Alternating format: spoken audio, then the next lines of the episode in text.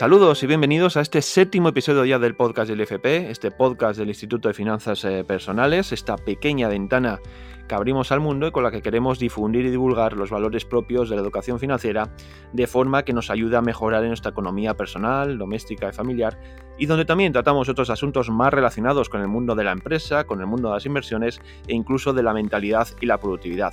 Los que ya sois habituales de este programa ya sabéis que los contenidos son más que atractivos e interesantes y es que además eh, para corroborarlo en breves instantes lo vais a poder comprobar de primera mano. Vamos a estar con Dimitri Uralov, el fundador del FP, de este Instituto de Finanzas Personales, con el que vamos a charlar sobre las creencias limitantes, esas limitaciones que nos imponemos muchas veces nosotros mismos y que nos impiden alcanzar los objetivos que nos proponemos. También vamos a continuar con la línea abierta en el anterior podcast y vamos a charlar sobre las finanzas en pareja. Y lo vamos a volver a hacer con el coach especialista en este tema, Xavier Santiesteban. Y por último vamos a hablar con John Salazar sobre las afirmaciones, eh, esa herramienta y esa estrategia que nos va a permitir eh, mejorar nuestra productividad y mantenernos enfocado en todo aquello que realizamos. Como veis, contenidos atractivos, interesantes y que empezamos a desarrollar en unos instantes.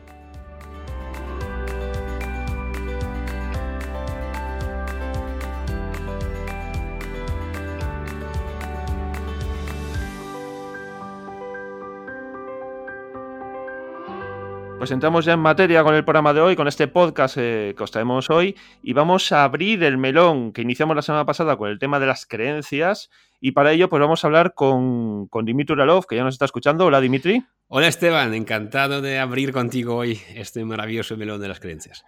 Por supuesto que sí, ya sabes que es un placer poder siempre contar contigo. Y bueno, pues como decía un poco antes, eh, la semana pasada iniciamos el tema, empezamos a hablar muy sutilmente de lo que son las creencias limitantes aplicadas a lo que es el dinero. Correcto. podemos decir que hay creencias limitantes en todos aspectos de la vida. Y hoy pues, nos vamos a centrar en lo que nos afecta, pues el tema de las finanzas personales, el tema de la economía, más concretamente la economía personal, y vamos a hablar precisamente de las creencias limitantes eh, aplicadas al tema del al ámbito económico y de las finanzas. ¿Qué, Dimitri, qué dirías tú que son? Vamos a empezar eh, un poco definiendo lo que son las creencias limitantes aplicadas al ámbito eh, de las finanzas personales. Bueno, para mí las creencias limitantes son aquellas creencias que te limitan a conseguir aquello que tú pues, quieres conseguir. Entonces, en este sentido, Normalmente todos coincidimos en lo que son, ¿no? Yo creo que no hay mucho, ¿no? Oye, que el dinero es malo, ¿no? Cosas así, que el dinero cuesta mucho conseguir, que los ricos pues, han engañado a alguien, etcétera, etcétera, etcétera. Hay un montón de, creencias. Pero eh, yo creo que también es importante entender que a veces hay creencias que para algunas personas pueden parecer negativas, pero para otras, sin embargo, a pesar de ser aparentemente negativas, pues quizás te pueden ayudar a conseguir un objetivo que tú tienes. ¿no? O sea, por ejemplo, si cogemos una persona, uno de los perfiles así más populares que hay, ¿no? Eh, pues un perfil como de, de, un ahorrador, ¿no? un ahorrador, digamos, en el mal sentido de la palabra, que es una persona pues, que digamos, tiene miedo al futuro, con, no, no, confía mucho en sus capacidades y su manera natural de protegerse contra esta incertidumbre ¿no? en la que no quiere vivir es eh, pues, acumular dinero, ¿no? Hay como el típico Gollum ahí del Señor de los Anillos. Eh, pues bueno, pues claro, ¿qué pasa? Si esta persona lo que su objetivo en la vida es, por ejemplo, pues no sé, vivir en abundancia financiera, sentirse súper bien en el sentido de que, oye, sabe que hay suficiente para todo, ¿no? Como ser feliz, vivir en tranquilidad, evidentemente, creer que el futuro es incierto, el dinero escasea, etc., eh, es una creencia que le va a limitar, porque no, no es difícil que, consiga realmente pues, estar tranquilo, estar feliz. Sin embargo, si su objetivo es pues, acumular un patrimonio en esta vida, pues en este sentido, a nivel práctico, es una creencia que sí le va a ayudar. ¿Vale? Con lo cual, yo creo que siempre es muy importante al final definir, ¿no? De hecho, John Salazar, creo que en los episodios anteriores habló de la importancia de tener realmente claro dónde vamos. Y en este sentido, pues una creencia limitante al final es esta creencia que tú sabes que como que existe en ti y que muchas veces en tu vida al final te como que te obliga, entre paréntesis, a, hacer ciertas acciones que van en contra de lo que tú quieres. ¿Vale? Y, pero como que no, no sabes qué hacer con eso, ¿no? Es como que, mira, tengo esto metido en mí y quiera o no, pues al final siempre voy por ahí, ¿no? Mira, quiero, quiero más dinero en mi vida, pero ostras, cada vez que entra más dinero al final me lo gasto, ¿no? Es, como, es casi como inconsciente, ¿no? Es casi como una enfermedad al final, ¿no? Y ahí es probablemente, pues bueno, ahí tenemos pues un claro ejemplo de una creencia que aparentemente te está limitando porque no te permite ir en la dirección a la que quieres ir. Vale, pues bueno, ya tenemos lo que son, es la definición que tú nos das. ¿Y de dónde vienen estas creencias? Porque es cierto que actuamos de una manera muchas veces sin saber por qué actuamos así, pero tiene que haber un porqué. Claro. aquí en este caso es como, no, no, no, hay que reinventarse mucho ¿no? la rueda. Es, al final, todas las creencias sobre muchos de los aspectos de la vida, según la gente que sabe mucho de eso, que yo, digamos, sé porque me ha tocado trabajar, pero no le trabajo a nivel ¿no? pues profesional como coach financiero y, y, a nivel personal, ¿no? en terapias, etcétera. Pero está claro que bueno, las creencias al final se generan normalmente en nuestra infancia. Es decir, normalmente creo que entre la edad de o hasta la edad de siete años, una cosa así, que es cuando realmente se forma el carácter. Y luego, por lo que tengo entendido, repito, sin quitarle la espacio en el, a nivel profesional pues a, gente realmente ahí más profunda, ¿no? psicólogos, terapeutas, también muchas veces ocurre que eh, las creencias tienen que ver con como algo que ocurre a una edad más, a lo mejor ya ¿no? más avanzada, pero que tienen que ver con cosas como muy fuertes, ¿no? que, que, han tenido que, no sé, pues, se muere un padre tuyo, ¿no? y se muere pues, por esto, ¿no? y ya asocias pues, a esto una cierta cosa. ¿no? Eh, entonces, algo como que te, te, te, ha impactado mucho y en ese sentido pues, te, te ha generado, pues, te ha asociado un, una cosa pues, a, a, otra, ¿no? en este caso, pues dinero con, no sé, con algo, por ejemplo, negativo. ¿no? Y a veces también yo creo que también influye mucho, muchas veces, el entorno en general. ¿no? O sea, normalmente uh -huh. si, si vivimos en un entorno que piensa de otra manera sobre el dinero, pues lo más normal es que nosotros al final, sea porque hemos pasado la niñez en este entorno o simplemente porque es a lo que estamos, ¿no? Es como si todo el mundo te dice lo mismo, pues al final te lo acabas creyendo. Y yo creo que pues simplemente siendo consciente de que eh, todo esto influye en lo que nosotros pensamos sobre el dinero, pues ahí ya tenemos como el origen. Uh -huh. Porque bueno, además el, el, todo esto relacionado con la mentalidad y las creencias eh, muchas veces nos limitan de tal forma que, que nos hacen eh, huir un poco de lo que es eh, la abundancia, ¿no? Si buscamos un poco el mejorar lo que son nuestra, nuestra economía en este caso, que es el tema, como decía antes, que estamos tratando, eh, tener unas creencias limitantes nos hacen vivir en la escasez. Correcto. Bueno, normalmente lo que pasa es como hay una parte nuestra más consciente en la cual normalmente pues por ejemplo, busca ¿no? tener más dinero, busca vivir mejor, busca que quiere tener esta abundancia.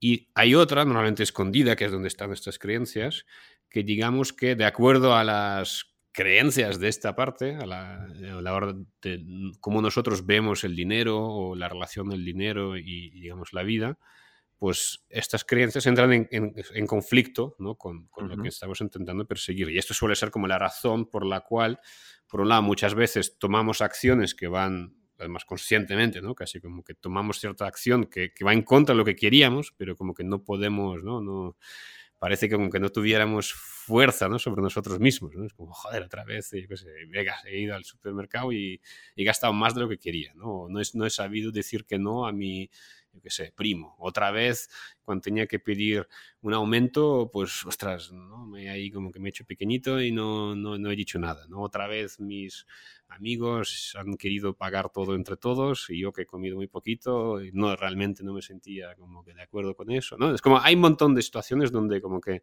actuamos de una manera que no es la que nos gustaría, pero ahí yo creo que es porque efectivamente, ¿no? Estas creencias salen a luz, y, pero eso aparte como inconsciente, ¿no? Uh -huh. y, y, por otro lado, a nivel como de...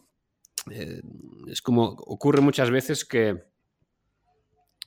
cuando traemos a, a la superficie, eh, realmente, o sea, lo bueno de las creencias, desde un punto de vista, sobre todo cuando son como creencias normales, no hay como bajaros en un trauma absolutamente, ¿no? Que ocurrió a la edad de un año, con de, del que, de la que no tenemos ningún tipo de memoria, es que si realmente te pones a pensar, no es como, oye, yo qué sé, pues por coger el ejemplo este, ¿no? De, del aumento de sueldo, ¿no? De cómo reaccionas tú ante una noticia, de sé, de alguien en la tele o el periódico rico, etcétera, ¿no? Es como tú sabes que hay algo ahí. Es como, es bastante fácil realmente un poco mantener como un diálogo, ¿no? Sobre esto, en plan, ¿por, ¿por qué creo yo? ¿Por qué? O sea, ¿qué es lo que realmente, cuando yo leí esta noticia de, yo qué sé, Mancio Ortega que ha hecho no sé qué, o este que ha ganado tanto, es como, ostras, ¿por qué me, me ha hecho sentir así? Entonces, como que vas, vas ahí como ¿no? sacando el hilo poco a poco, ¿no? Y, y, normalmente puedes llegar, puedes llegar realmente a ver como cuál es el problema, ¿no? Sobre todo eso, repito, si tienes ahí como estas afirmaciones, estas listas de creencias, normalmente es bastante fácil al final detectar, ¿no? ¿Qué es exacto? O sea, cuál es el problema? ¿Qué es lo que yo creo que de alguna manera entra en conflicto con esto que yo pues, intento conseguir. ¿no? Pues sí, eh, precisamente antes hablabas de acciones y, y cómo impulsar esas acciones para cambiarlas. Exacto. ¿Cuál sería la mejor manera de intentar cambiar una creencia que llevamos tiempo cambiar. interiorizada? Vale, pues a ver, la primera, al final es, lo primero, John lo hablaba hace unos podcasts, ¿no? De, oye, cuando quieres conseguir un objetivo, lo, primero es tienes que preguntarte qué estás intentando conseguir, ¿no? En este caso, pues hoy, qué creencias exactas es las que estamos intentando cambiar. ¿Por qué? Porque entre otras cosas, como hemos dicho al principio, hay creencias que a lo mejor no son tan negativas para ti porque te están funcionando. Es como gracias a esta creencia, pues te mueves, ¿no? De alguna forma. Yo qué sé, si tú crees que el mundo es hostil y necesitas moverte a trabajar, pues oye, si es una creencia que te hace trabajar mucho y, digamos, frente a la competencia al final sacas más resultados, pues a lo mejor, ¿no? Si estás bien por dentro, pues oye, te sirve, ¿no?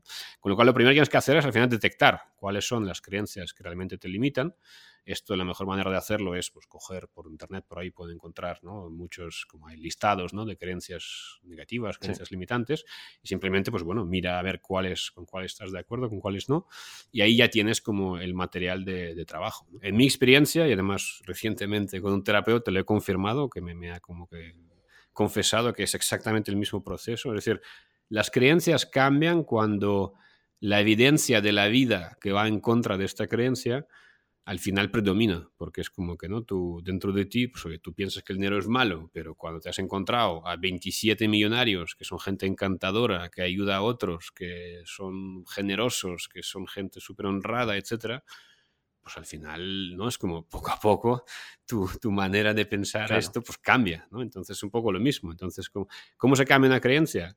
Repito, por un lado detectando cuál es esta creencia, después eh, buscando, eh, normalmente no suele, suele, ir muy bien, buscar el origen, ¿no? ¿De dónde, dónde has sacado esto? ¿no? Es como, ¿quién te ha enseñado esto? ¿no? Y, y, y, después normalmente es buscar, o sea, si se trabaja de manera intensa, ¿no? Pues es como, pues buscas argumentos que vayan en contra de esta creencia, ¿no? Oye, que pienso que los ricos son malos, ¿no? Para que para ganar hay que engañar.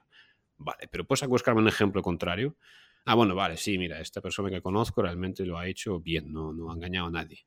Vale, y otra, no, pues mira, este también. Y es como que dos empiezas a buscarle, como siempre decimos, las patas a la mesa. ¿no? Y, y, y, esto, claro, y, si esto lo haces contigo, al final, por ejemplo, ¿no? pues, ¿cómo se cambia las, ¿no? pues mi, experiencia como coach financiero? ¿no? Pues oye, ¿cómo cambiamos?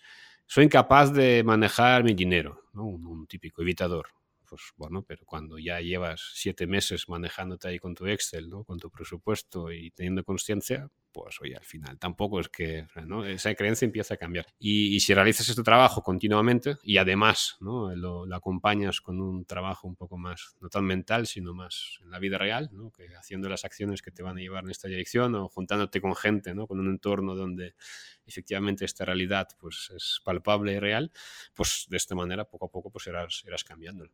Hablabas ahora de, juntarnos con las personas adecuadas y, es verdad que muchas veces eh, nos rodeamos de gente que, no nos aporta nada, ¿no? que, nos desgasta y, que al final pues nos termina condicionando, ¿no? si no somos capaces de salir eh, de un bucle en el que nos vemos ahí metidos. Y al final pues todo está relacionado con algo que tú hablas mm. mucho, incluso lo has tratado en, algún vídeo YouTube, que es eh, lo de ir contra corriente mm.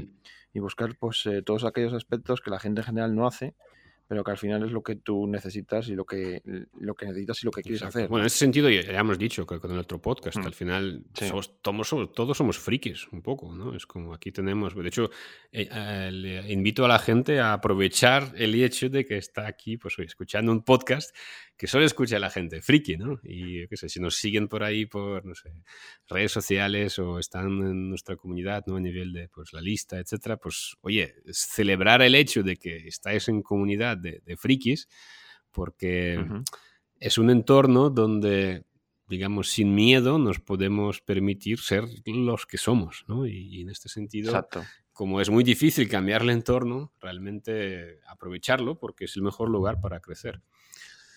Y bueno, sobre lo que decías, es, es difícil, pues claro que, o sea, decir, es difícil. Es difícil si lo hacemos difícil. lo difícil no es eso, o sea, lo difícil no es. Lo difícil es, es, es, cambiar el entorno, ¿no? Es tomar la decisión de cortar con, con, estas personas que ya no te aportan nada. O en este caso, pues te estiran para atrás como los cangrejos estos del típico ejemplo. Con lo cual, yo creo que es al final, pues bueno, lo que puedes remediar, ¿no? Las personas que realmente con las que puedes eliminar de tu vida y que no te cuesta mucho, pues hazlo. Y con los que no puedes, yo creo que es mejor ir, ves construyendo un entorno, ¿no? una parte de tu vida donde al final te rodees de personas que sí que están como en la misma onda, les interesan los mismos temas, que también están igual que tú, pues buscando lo mismo, los mismos intereses, y están también buscando, que sé, cambiar sus creencias, ¿no? Entonces es como, sin duda alguna, esto te va a ayudar mucho más. Y sobre todo, además, te va a proporcionar estos ejemplos en tu vida donde verás, eh, pues unos casos reales de personas que que, van en contra a, tus creencias muchas veces, ¿no? Porque si estás en un entorno, pues típico, ¿no? Pues barrio obrero de una ciudad donde todo el mundo es trabajador por cuenta ajena, donde todo el mundo, yo qué sé, la mitad de la gente está en un... Sindicato. Sindicatos, exacto, ¿no? Entonces, como que, claro, ¿qué, qué, qué, van a pensar en este entorno? ¿Qué se va a pensar sobre el dinero, sobre los ricos? Sobre, ¿no? Es como,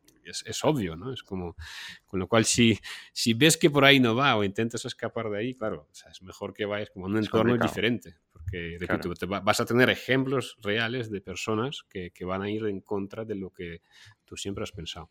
Y ahí es donde vas a crecer, y ahí es donde vas a poder realmente cambiar las creencias, ¿vale? Pero honestamente, un poco volviendo al, al inicio de la conversación, eh, yo creo que es muy importante, repito, que la gente entienda que es mucho más potente cambiar tus acciones en el día a día, es decir, cambiar estos hábitos, cambiar lo que haces, cambiar la manera en la que te organizas a nivel económico, cambiar, o sea, literalmente, cambiar las acciones del día a día, porque cuando estas acciones te llevan a resultados distintos, al final estos propios resultados, la, presencia de estos resultados en tu vida va poco a poco a cambiar tus creencias, porque es que literalmente verás como aquello que tú creías pues no es cierto, porque la evidencia está aquí, ¿no? y tu, inconsciente o subconsciente o como se diga, pues no, es tonto, ¿no? es como al final compara y si ve que una creencia es mucho más parecida a la realidad, pues al final adopta esta, con lo cual yo le invito a la gente a que pase la acción y es la mejor manera muchas veces de, cambiar tu vida a pesar de tus creencias y con ello también cambiar tus, propias creencias.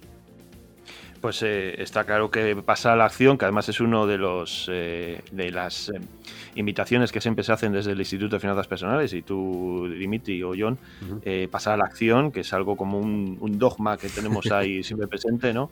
Es lo que recomendamos a todos nuestros oyentes que, pues eso, que den un paso al frente, que sigan adelante y que crean en lo que realmente ellos, ellos quieren hacer.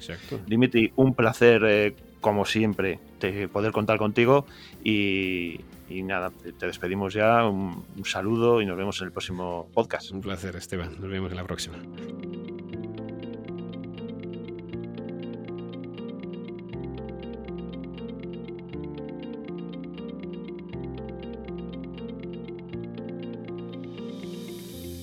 Pues esta semana volvemos a retomar el tema de las finanzas en pareja y para ello volvemos a contar con Xavier Santiesteban. Hola Xavier. Hola Esteban, hola a todos. Eh, Xavier es uno de los coaches del IFP, del Instituto de Finanzas Personales, y es experto precisamente en tratar las finanzas en pareja. Y hoy el tema que nos ha venido a exponer, eh, que vamos a un poco a explicar a todos nuestros oyentes, eh, son los cuatro pilares que considera Xavier que son importantes para llevar unas finanzas sanas. Xavier, cuéntanos cuáles serían esos, esos pilares. Así es, Esteban.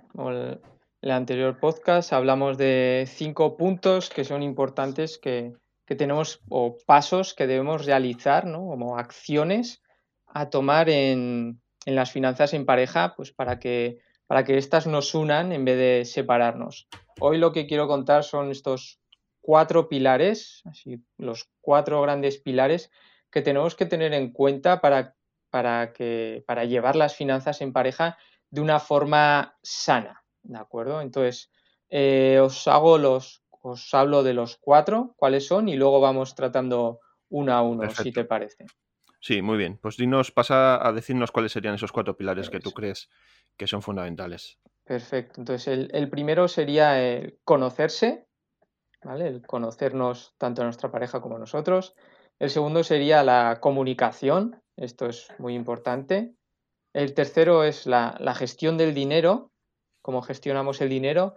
Y el cuarto, que ya hablamos en el anterior, es el, soñar juntos. ¿sí? Entonces, estos serían los cuatro pilares grandes, digamos, para, llevar las finanzas de una, de una, forma sana. Bien, hablabas del primero, que es conocerse, y ¿qué nos, qué nos dirías de ello? ¿Qué, destacarías como uno de los pilares fundamentales? ¿Qué aspectos deberíamos tener en cuenta a la hora de comunicarnos con nuestra pareja? Bien, en, este punto de conocerse, eh, hay que conocer, o sea, si no sabemos cómo nuestra pareja utiliza el dinero, por qué lo utiliza de la forma en que lo hace.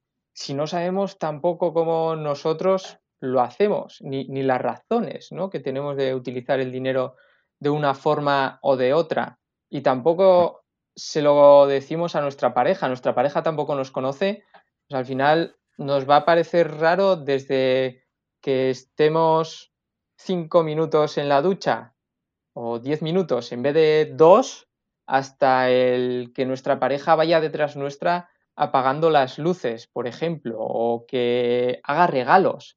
¿no? Todo esto no lo vamos a entender. Por otro lado, si, si conocemos cómo utiliza el dinero nuestra pareja, si sabemos las razones por las que lo utiliza de una forma o de otra, y si nuestra pareja nos conoce, bueno, pues en vez de sorprendernos cuando nuestra pareja haga algo con el dinero o nuestra pareja se sorprenda de nosotros, vamos a aceptarlo y vamos a entenderlo. ¿no? Y voy a poner un ejemplo. Eh, una persona que su forma de expresar el amor, pues tanto a nosotros como a familiares, amigos, es pues regalando detalles, por ejemplo, ¿no? Es comprar, oye, voy a visitar a, a mi tía, pues le voy a llevar un, detalle, igual desde pues unas flores, una pulsera o un pastel, lo que sea, pues igual si yo no sé que la forma de expresar el amor de mi pareja es mediante esos pequeños detalles, mediante hacer regalos, pues no lo voy a entender y voy a decir, ¿para qué le vas a comprar a tu tía una tarta o para qué le llevas una flor? Si le vimos el mes pasado, no es su cumpleaños, ¿no? No sé si, me explico en este lado. Si, no conocemos esto, pues ahí eso va, a crear esos roces, esas diferencias, eh, esas discusiones que, incluso pueden llegar a, peleas. Y imaginaros ir a, visitar a, la tía de tu pareja, los dos enfadados y, y, de morros, ¿no? Pues la tía dirá, oye, no quiero que volváis.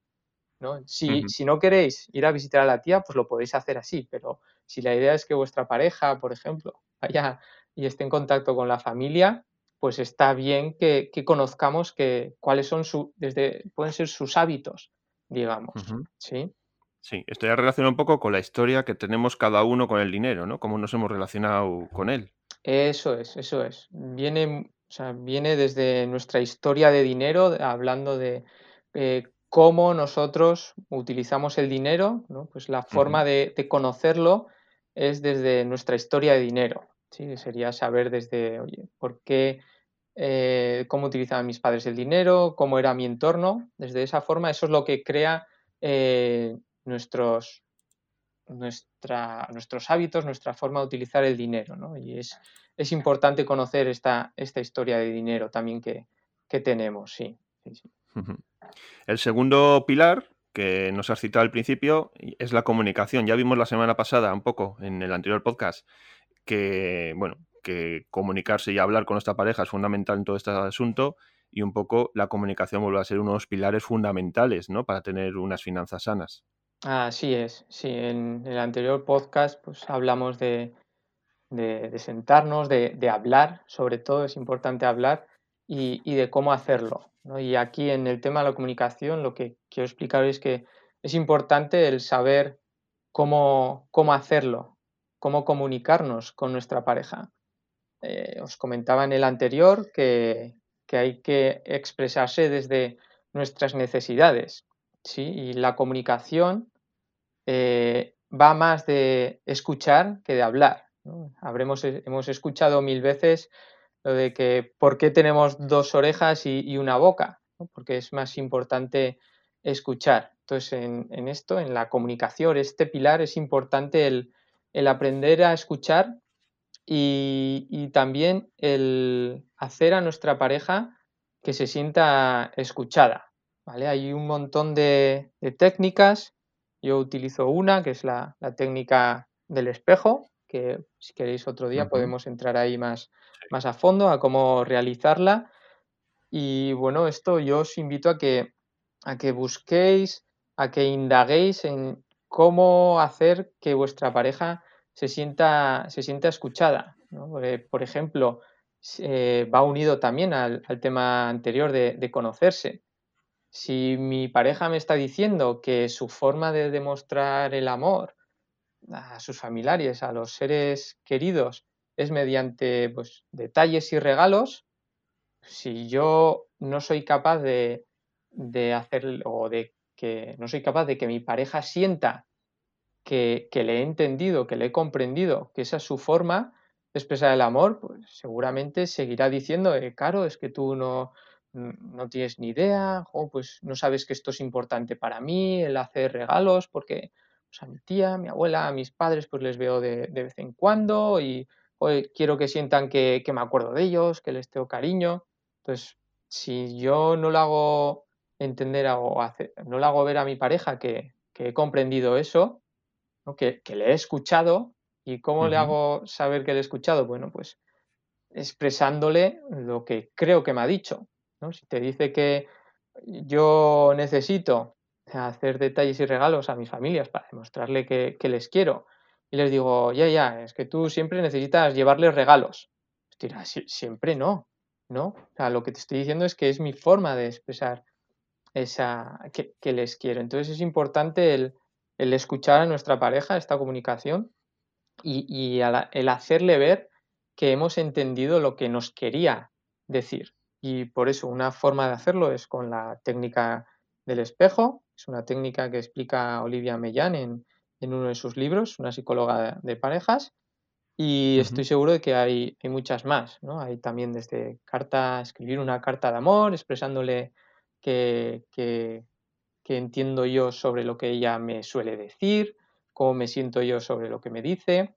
Entonces hay muchas técnicas y bueno, os invito a todos a que, a que indaguéis y busquéis en este tema de la comunicación porque es importante. Pasamos ahora ya al tercer eh, pilar de, esta, de este banco que, queremos eh, señalar hoy, que queremos destacar, el tema de, los pilares fundamentales para tener una economía sana en pareja, unas finanzas sanas en pareja, y es el tema de gestionar el dinero, ¿no? El tema de la gestión del dinero. ¿Qué nos diría sobre esto? Así es. Aquí es, es importante decidir cómo vamos a, gestionar el dinero. ¿Cómo lo vamos a hacer?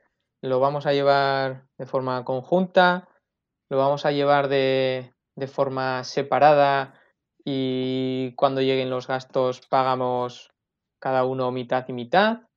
Vamos a hacerlo según los ingresos de cada uno, ¿no? Vamos a, prorratear. Si uno gana pues 2.000, el otro gana 1.000 y hay que poner 500 para el alquiler, por ejemplo, pues uno pondrá mm, menos, o sea, uno pondrá el, doble, el 75%, el otro el 25%. Es el decidir cómo, cómo vamos a, llevar las finanzas ¿no? dentro de, nuestra pareja, qué vamos a hacer con ese dinero, porque dependiendo de, de la opción que decidamos, pues tendremos que, que hablar de una forma o planificar de una forma distinta a la otra. ¿sí? Muchas veces el llevarlo en conjunto, o sea, llevarlo en conjunto, el, tener esa...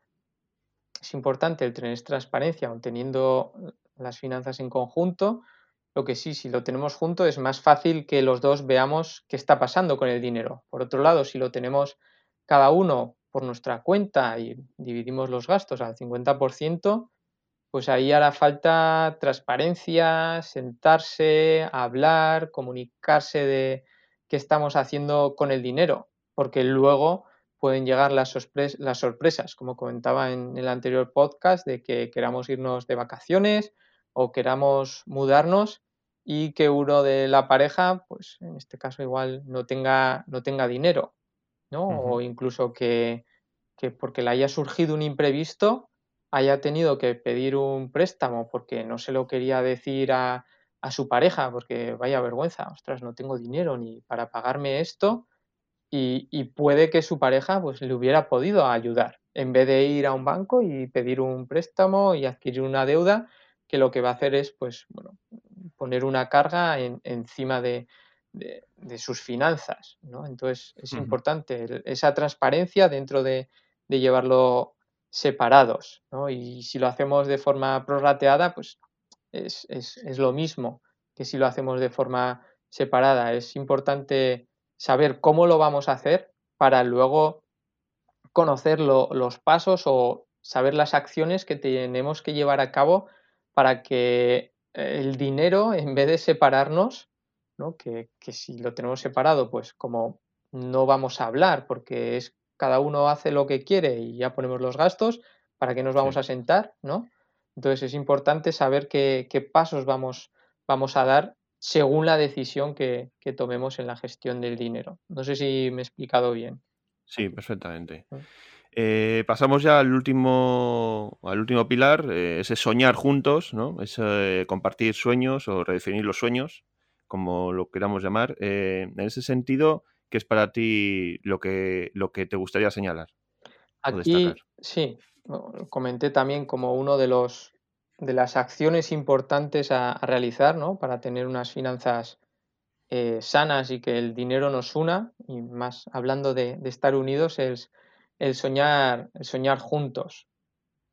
Si cada uno tenemos nuestro sueño y vamos por nuestra cuenta hacia el sueño, cuando nuestra pareja nos pida que, yo tengo este sueño, ayúdame, ¿no? Vamos a estar cada uno, es como la socatira, ¿no? tenemos ahí en, el norte, este, este deporte, pues cada uno tirando hacia un lado y, al final ninguno de los dos conseguimos eh, llegar a nuestro sueño. A veces también sucede que, que uno de los dos aparta su sueño por ir a, a por el de, el de, su, el de nuestra pareja, ¿no? Puede ser. Entonces es importante el, soñar juntos y el compartir estos sueños, porque si lo hacemos unidos, vamos a ir siete veces más rápido que si lo hacemos individualmente. Hay un dicho de Exupéry que dice, el amor no es mirarnos uno al otro a los ojos, sino mirar los dos en la misma dirección. ¿no? Entonces eso es lo importante, el saber qué camino queremos hacer eh, juntos, cómo lo queremos hacer, qué sueños tenemos juntos, qué sueños tenemos individuales también, porque ahí nos, podemos ayudar uno, uno al otro, ¿no? El, formar este, este, equipo, el ser compañeros en, en, esta visión. Y el soñar juntos nos va a ayudar a darle sentido a todo lo anterior oye, ¿para qué vamos a empezar a mirar cómo queremos gestionar el dinero si no sabemos ni para qué lo queremos hacer? ¿Para qué nos vamos a comunicar? ¿Para qué te voy a escuchar qué quieres hacer con el dinero o cómo, cómo, lo, cómo lo utilizas si, no sabemos ni, ni, para qué ¿no? lo vamos a utilizar, ni, ni sé qué, qué, es lo que quieres, ¿no? Y para qué nos vamos a conocer si tampoco tenemos un sueño juntos, ¿no? ¿Para qué quiero saber yo que pues, te gusta hacer regalos si, si me da igual qué hagas con el dinero, total, no tenemos, por ejemplo, emprender, cambiar de trabajo, el irnos a vivir a, esta casa, si no sé ni cuánto, ni si nos queremos mudar, ni cuánto vale, pues me da igual lo que, lo que hagas con el dinero. Entonces, por eso es importante porque nos da como, estos sueños nos dan este foco, este objetivo, esta meta de hacia dónde queremos ir y entonces no, nos va a unir en esa dirección. Y si no tenemos sueños conjuntos o cada uno va a lo suyo, pues habrá que ver si queremos seguir juntos o no. Y luego sería lo que hablamos también en el anterior podcast, el saber ceder y, dar. El saber ceder un poco de nuestro sueño para dar a nuestra pareja y que nuestra pareja igual ceda de otro para, impulsar el, nuestro. Entonces ahí lo que nos va a hacer al final es, es unir porque tenemos un, un foco, una meta conjunta. Esto sería, ¿eh? por eso es importante el, soñar juntos. Está claro que ir juntos en la misma dirección, no solo en el tema económico, eh, consolida, también lo que es la, relación en sí, no, solo el aspecto económico, quería decir, sino también en el aspecto personal y emocional. Eh, Xavier, para recapitular, vamos a resumir los cuatro puntos que, que nos has citado como los pilares estos fundamentales para tener unas eh, finanzas en pareja sanas. Eh, los cuatro puntos eh, los recapitulamos y ya despedimos. Perfecto, Esteban. Entonces, eso, ah, recapitulando los cuatro pilares serían el conocerse, saber la razón por la que yo utilizo el dinero de la forma en que lo hago y saber por qué mi pareja utiliza el dinero de la forma en que la hace. La comunicación sería el segundo pilar, el escuchar, recordar lo de por qué tenemos dos orejas y una boca, escuchar a nuestra pareja y, hacerle sentir que, que, la hemos escuchado y también mm, el hacerlo nosotros, ¿no? el hacer sentirnos escuchados por ese lado. Luego el tercero sería la gestión del dinero, decidir cómo vamos a gestionar nuestras finanzas, el dinero. Lo vamos a hacer conjuntamente, ah, poniendo cada uno el 50%, prorrateando, tener esto claro para saber eh, qué hábitos, qué acciones, qué plan tenemos que llevar a cabo para que las, las finanzas, en vez de separarnos, pues nos unan. Y por último, el cuarto punto sería el soñar juntos, tener claro qué, metas tenemos en conjunto, qué camino queremos realizar en conjunto, ¿no? el compartir estos sueños, soñar juntos para saber hacia dónde queremos ir y, y darle razón a, lo que estamos haciendo anteriormente de gestión del dinero, de comunicarnos y, conocer. Pues tomamos buena nota de todos estos pilares, estos consejos que nos has dado para mantener unas finanzas en pareja sanas. Eh, Xavier, un placer eh, haber podido contar otra vez contigo. Un placer estar aquí de nuevo, Esteban. La verdad es que disfruto mucho compartiendo, compartiendo con vosotros el tema de las finanzas en pareja. No cabe duda que es un tema que interesa mucho a la gente y por eso precisamente queremos aportar luz y dar una visión distinta a todos aquellos pues, que tengan alguna duda sobre este tipo, sobre cómo gestionar las finanzas en pareja. Saber, lo dicho, un placer y nos vemos en el siguiente episodio. Nos vemos, un abrazo.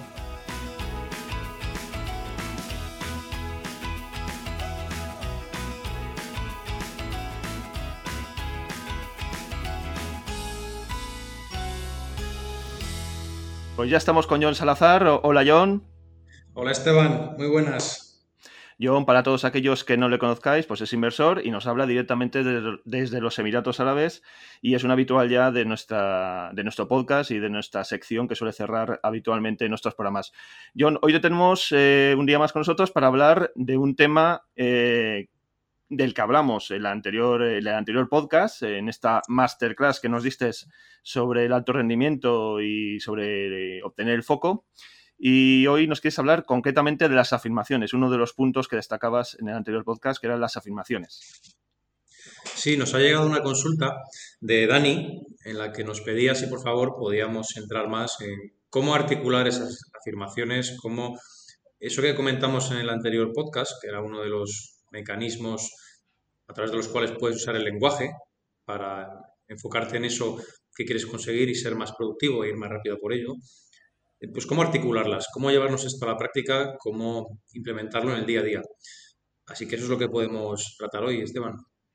Pues bueno, como bien decías en esta consulta de Dani, eh, queremos recordar a todos nuestros oyentes que pueden hacernos llegar eh, cualquier duda, consulta o tema que, quieren, que quieran que tratemos en, estos eh, podcasts. al final del programa lo recordaremos, pero podéis enviar vuestras consultas y dudas al correo eh. Al final del programa también lo recordaremos. Pero bueno, John, entrando ya en materia con el tema de las afirmaciones, este tema que vamos a tratar hoy, cuéntanos un poco cómo podemos articular estas afirmaciones, eh, qué pasos habría que dar y qué proceso pues, conlleva el hecho de trabajar en nuestras propias afirmaciones. Bien, vamos a hacer una, una introducción muy breve, Esteban, a ver qué es esto de afirmaciones para alguien que se conecte al podcast por primera vez, que no escuchó el último. Una introducción muy breve y vamos a ver entonces tres pasos muy específicos, muy concretos, para que mañana mismo pues, puedas estar trabajando ya con estas afirmaciones. Así, ¿qué, qué es esto de afirmaciones? Que suena, puede sonar muy etéreo, ¿no? muy, muy elevado. Eh, simplemente es utilizar el lenguaje, es utilizar eh, nuestro propio lenguaje para enfocarnos en eso que es importante para nosotros o que nos decimos que es importante tenemos un mecanismo, y no voy a simplificar muchísimo esto, tenemos ese filtro de activación reticular en nuestro cerebro que lo que hace es que permite pasar o no información. Ahora mismo estamos rodeados de información alrededor nuestro. Tal vez mientras escuchas mis palabras puedes darte cuenta de esos sonidos que están en tu entorno, que hasta no te habías dado cuenta. Tal vez puedas darte cuenta de todo el color naranja que hay a tu alrededor o puedes sentir sensaciones, el peso de tus pies sobre el suelo. Es decir, que a través del lenguaje podemos llevar la atención eh, sobre eh, esa realidad alrededor nuestro y eso hace, a su vez, que nos enfoquemos, que pongamos nuestra acción, nuestra energía en una dirección u otra. Ejemplo típico, Esteban, te compras un coche rojo de X modelo y sales a la calle y todo el mundo ha visto ese, todo el mundo tiene ese modelo. O las personas que son padres, pues, eh, tienes un hijo, has visto cómo tu pareja está embarazada y de repente sales a la calle y de todas las mujeres están embarazadas. Es decir, que empiezas a dejar pasar esa, esa información.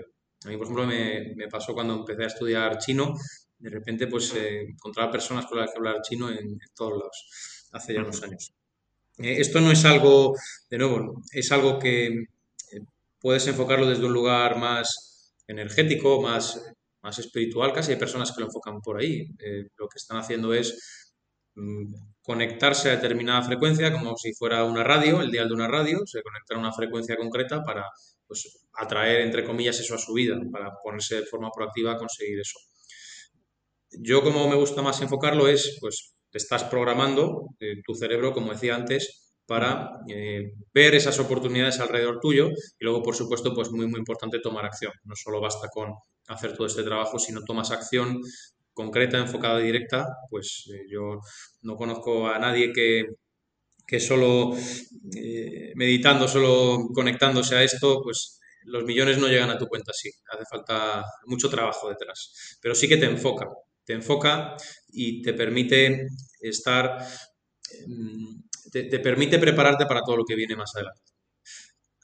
Así que esto es un poco una breve introducción. De nuevo, no es algo nuevo que yo me invente. Los atletas griegos ya desde hace más de 2.000 años hacían esto para prepararse para las Olimpiadas y en los negocios pues se lleva aplicando desde los años 60, 70, pues eh, cada vez se viene aplicando más y más y, bueno, es algo que, muchos atletas de alto rendimiento pues también aplican. Así que, ¿cómo, ¿cómo hacemos todo esto? ¿Cómo nos bajamos a tierra todo esto eh, para que quede mucho más claro lo que estamos haciendo, lo que vamos a hacer? En primer lugar, tres pasos. Primer paso, lo que vamos a hacer es compilar, es decir, vamos a reunir, vamos a juntar una lista con todo lo que siempre has querido, Tal vez lo tengas escrito en un papel, lo tengas escrito en una aplicación, lo tengas desperdigado, no lo tengas escrito. Primer paso, hacemos una lista de deseos. Una lista de deseos simplemente. No hace falta que sea perfecta. Coges un papel y empiezas a redactar todo eso. Independientemente de lo que queramos, ¿verdad? Podemos incluir ahí nuestros deseos, lo que realmente, aunque sean sueños que en el fondo sepamos que son difíciles de alcanzar, los apuntamos en la lista. Eso es, sobre todo, recuerda que nunca superas la mayor de tus expectativas. Es decir, si apuntas a sacar un 5 en un examen, es muy raro que vayas a sacar un 10 en ese examen. Normalmente apuntas al 10 y sacabas el 5, o el 6, o el 7, el 8, o, lo que fuera. Pero nunca superamos la mayor de nuestras expectativas. Y por supuesto que hay momentos, está, cabe lugar para hacer objetivos realistas, medibles, concretos. Ahora vamos a hablar de objetivos también. Pero en este primer paso es una lista de, deseos. Actúa como, ¿qué es lo que pondrías ahí si no tuvieras miedo a nada? Esa es una pregunta que te puedes hacer. Si no le tuvieras miedo a nada, ¿qué es lo que pondrías en esa lista? Y recuerda que nunca superas las mayores expectativas. Así que empezamos en el paso 1, pues haciendo ese, listado. Aquí puedes parar este podcast, amigo, amiga, y poner todas esas, ese listado. Segundo paso.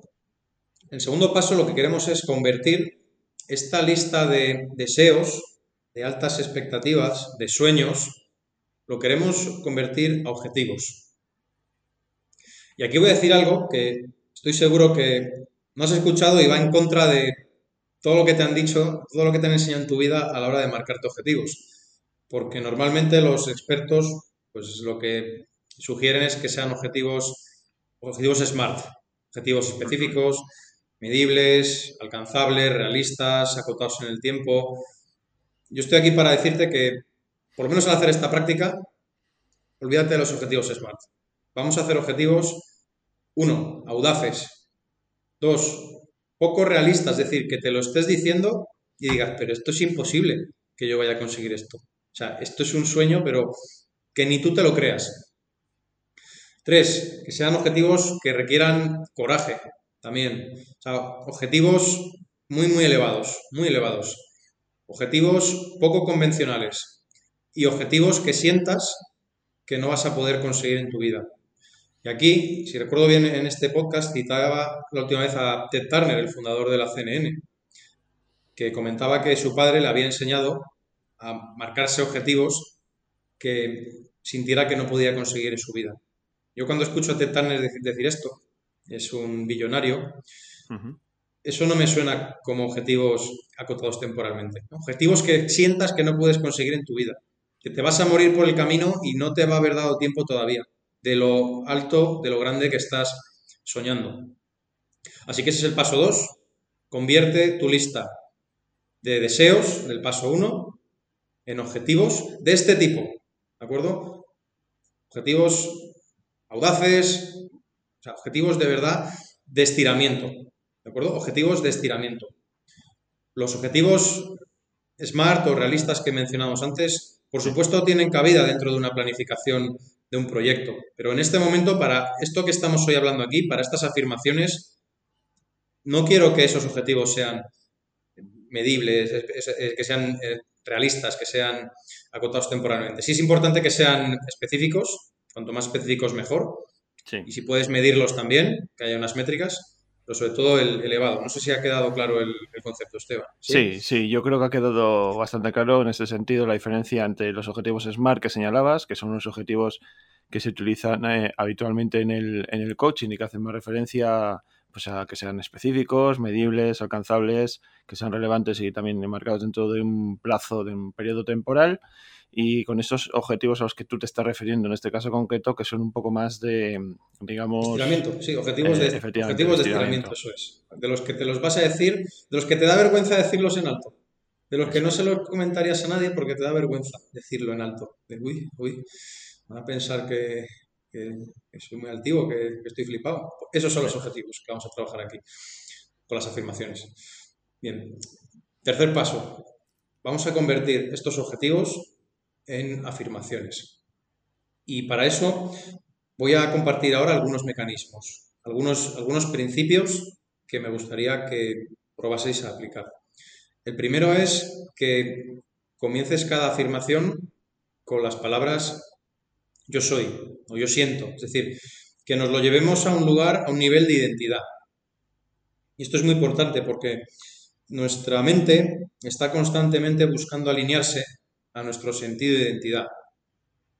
Puede que esto se entienda o no se entienda, es decir, no hace falta entenderlo, simplemente que, empiece por ahí las palabras. Si tú te dices yo soy inversor, yo soy inversor, yo soy inversor, es eh, muy, muy, muy probable que al cabo del tiempo, al cabo de los años, si tomas acción dirigida y enfocada, pues acabes siendo inversor, acabes haciendo operaciones de inversión, acabes incluso con una visa que ponga que eres inversor. Es una forma de autoconvencerse, ¿no? De decirse a sí mismo, podemos con ello, vamos a hacerlo realmente, ¿no? De, tomar acción. realmente lo que estamos haciendo aquí, Esteban, es autoprogramarnos, pero no como, no con las expectativas de nuestros padres, de nuestros amigos, de nuestras parejas, de la sociedad, del periódico, del gobierno, de lo que digo yo, de lo que dices tú. No, es una invitación a tomar control real de la vida de uno mismo y realmente, por una vez, si no lo ha hecho ya nuestro oyente, decidir que vaya por eso que quiere de verdad. Que tome control de su vida, que se vuelva el capitán de su alma, el amo de su destino es una invitación a eso, simplemente. Y sobre todo es un trabajo que si se hace de forma profunda y se toma acción, no es un parche, sino se hace un cambio duradero a nivel de quién eres, a nivel de identidad, que desde mi punto de vista es la única manera real de, hacer esos cambios duraderos, de luego no, no, volver atrás, cuando hay un cambio real a nivel de identidad. Así que empezamos conectándolo a, a eso, al yo soy. Le vamos a añadir alguna emoción a esa afirmación también. Ahora vamos a ver algunos ejemplos. Pero es, importante que digas, yo siento y digas una emoción, yo siento felicidad, yo siento que se aumenta fácilmente. Ahora vamos a ver ejemplos. Pero que hay una emoción.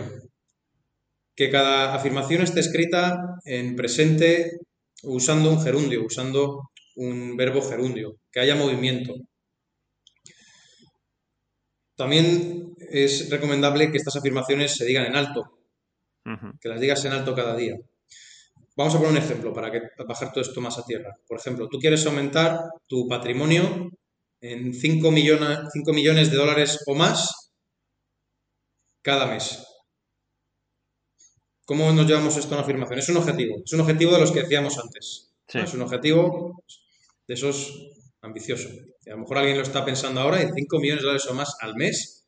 Pero bueno, ¿no? sientes eso, no, ese es el tipo de objetivos ambiciosos. ¿Cómo lo convertimos en una afirmación?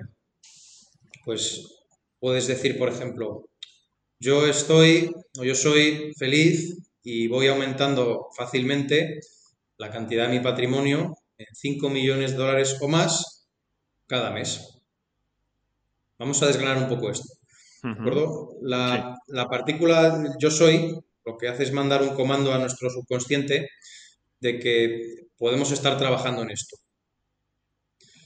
El término feliz y fácilmente nos dice al subconsciente que no vamos a estar struggling, que no vamos a estar, eh, que no va a ser una gran batalla hacer esto, sino que va a ser, pues, vas a, ser, vas a estar feliz y vas a hacerlo fácilmente.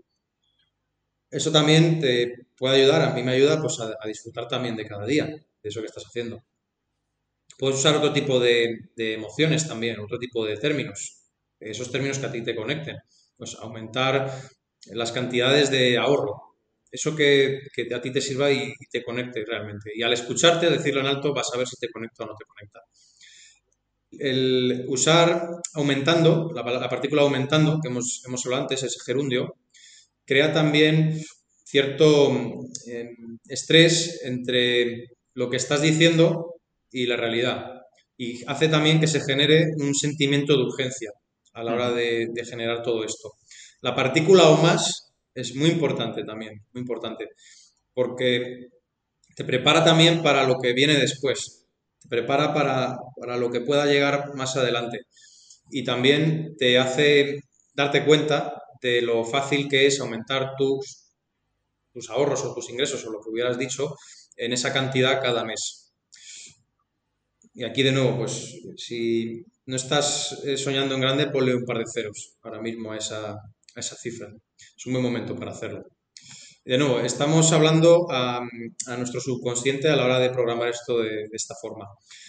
Un par de tips más también, además de estos mecanismos. Eh, los mejores momentos eh, para mí, para decirnos todo esto, es por la mañana, cuando te levantas, y también por la noche antes de irte a dormir. Cuando lo dices por la noche, hace que tu subconsciente eh, pues esté trabajando en esto mientras estás durmiendo. Y al decirlo por la mañana, eh, te enfoca ya directamente. Si lo primero que haces es levantarte por la mañana y, decirte esto, que además es tuyo de nuevo, porque no son las afirmaciones basadas en los objetivos de otra persona, están basados en tus propios objetivos, en tus propios deseos. Ya desde primero de la mañana estás tomando control de tu vida y de tu día y estás ya enfocado completamente en hacer esto. Por eso me gusta mucho hacerlo por la mañana.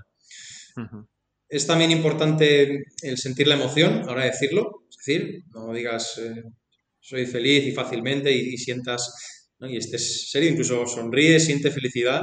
esto va de, sentir esa emoción. Que te ayude a decir que es tuyo realmente, ¿no? Que a soltarlo ahí y decir, lo voy a hacer porque confío y creo en ello seriamente, ¿no?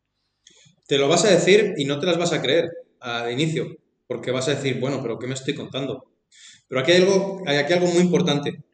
Vamos y es que si realmente estás apuntando a esa dirección, te vas a dar cuenta con el tiempo si el vehículo que estás utilizando te sirve para llegar ahí o no. Es decir, si tú quieres llegar a Júpiter o a Saturno o a la Luna o a Zaragoza, es muy diferente el tipo de vehículo que vas a utilizar. Porque si quieres llegar a Saturno vas a necesitar una nave espacial. Si quieres llegar a Zaragoza te va a valer, te va a valer con un vehículo de cuatro ruedas o una moto.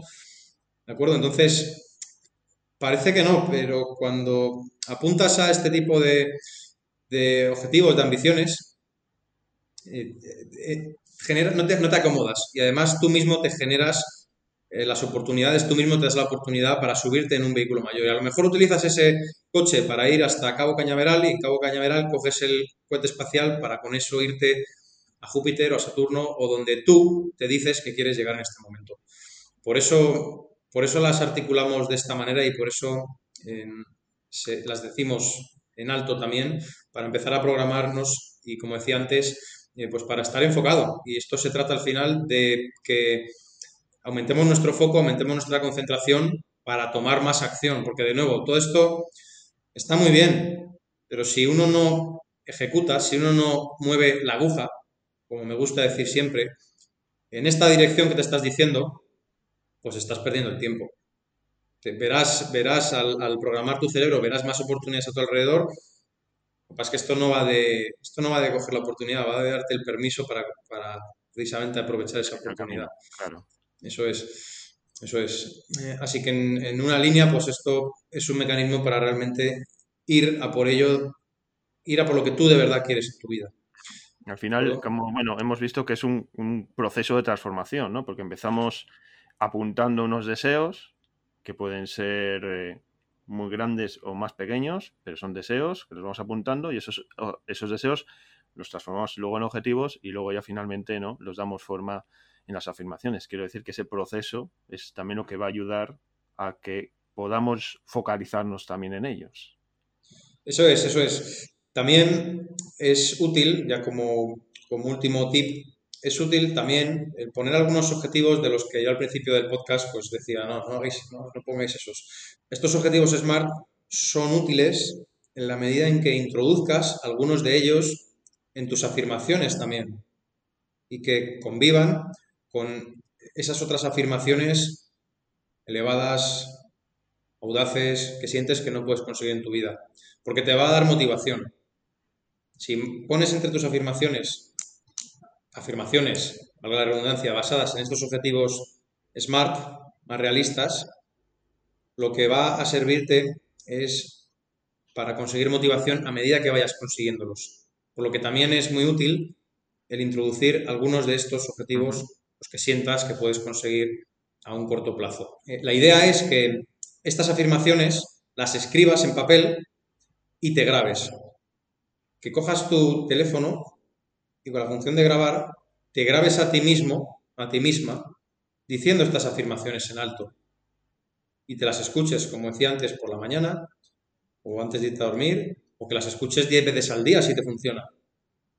Si te funciona antes de ir a una reunión muy importante o algo que te supone cierto reto, puedes escuchártelas antes. Vas a tardar 2-3 minutos, 5. Es decir, no te va a llevar más de 5 minutos escucharte tu propia voz. Es útil también eh, grabarte una afirmación recordándote que hagas tus afirmaciones, de manera que construyas el hábito. también eso, eso funciona. Y de nuevo, todo esto es algo que pues, se lleva usando durante, durante más de 2.000 años, como he dicho antes, desde los primeros atletas olímpicos. No estamos aquí reinventando la rueda, para nada, simplemente pues trayendo las mejores prácticas a nivel de, mentalidad, de inversiones, de finanzas, de negocios, mm. es lo que estamos haciendo aquí. Pues John, eh, esperemos que nuestros eh, oyentes hayan tomado buena nota de todas estas, de este proceso que nos has marcado, de estos pasos para conseguir articular eh, las afirmaciones. Esperamos haber podido dar respuesta a esa consulta que nos, a esa pregunta, a esa petición que nos hacía llegar a Dani. Y por último, pues darte las gracias por estar con nosotros un día más y te esperamos en el siguiente podcast como ya viene siendo habitual. Perfecto, Esteban. Un abrazo enorme a todos y a todas. Hasta pronto. Hasta pronto.